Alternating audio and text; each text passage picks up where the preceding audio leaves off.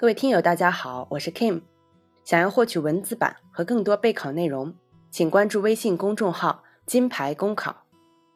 今天的热点来自红网赵扎里的文章：共享单车不文明，市场畸形是主因。厦门岛常住人口有两百多万，共享单车投放却已经超过二十五万辆，远超业内估计的每二十至三十人配一辆的估算。因此，它的野蛮生长让厦门更加拥堵起来，比如无序摆放，可以说无处不在，甚至挤占盲道。另外，在厦门，即使是交通高峰期，共享单车使用率也不高，很多共享单车成了闲置单车。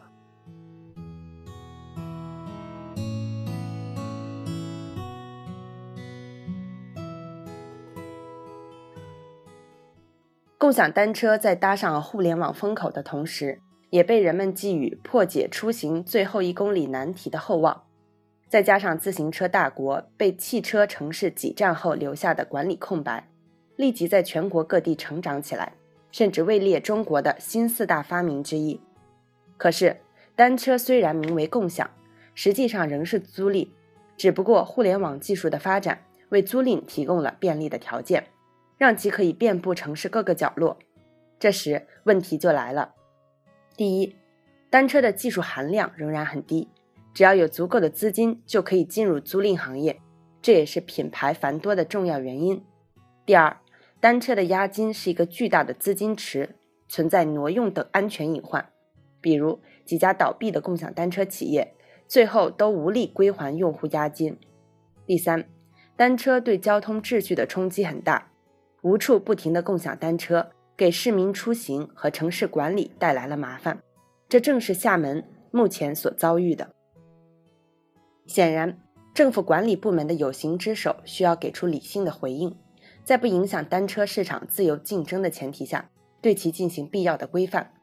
别再盲目赌下去。首先，要规范共享单车市场的准入门槛，包括对单车的技术标准、使用淘汰的年限。广告的宣传和推广等作出规定，促进市场的良性竞争。其次，此前各地出台有关单车的规定，基本都提倡免收押金，只有这样才能避免押金遭遇挪用，同时保证客户的利益。这也为共享单车企业提供了准入的经济门槛。再次，城市交通管理也需要创新，比如因地制宜开辟更多的停车地点。并设立电子围栏，约束乱停乱放，让城市空间得到更有效率的利用。很明显，共享单车霸占人行道、公交站等乱象属于文明难题，但根源是市场畸形导致的。此时，有形之手必须理性的出手干预，让互联网单车租赁回归多赢的局面。同时，有形之手也应意识到，随着互联网技术的发展，很多管理手段和方式。也需要因技术的发展而进步，这样才能避免有形之手总是跟在无形之手后面的尴尬，造成社会资源的不必要浪费。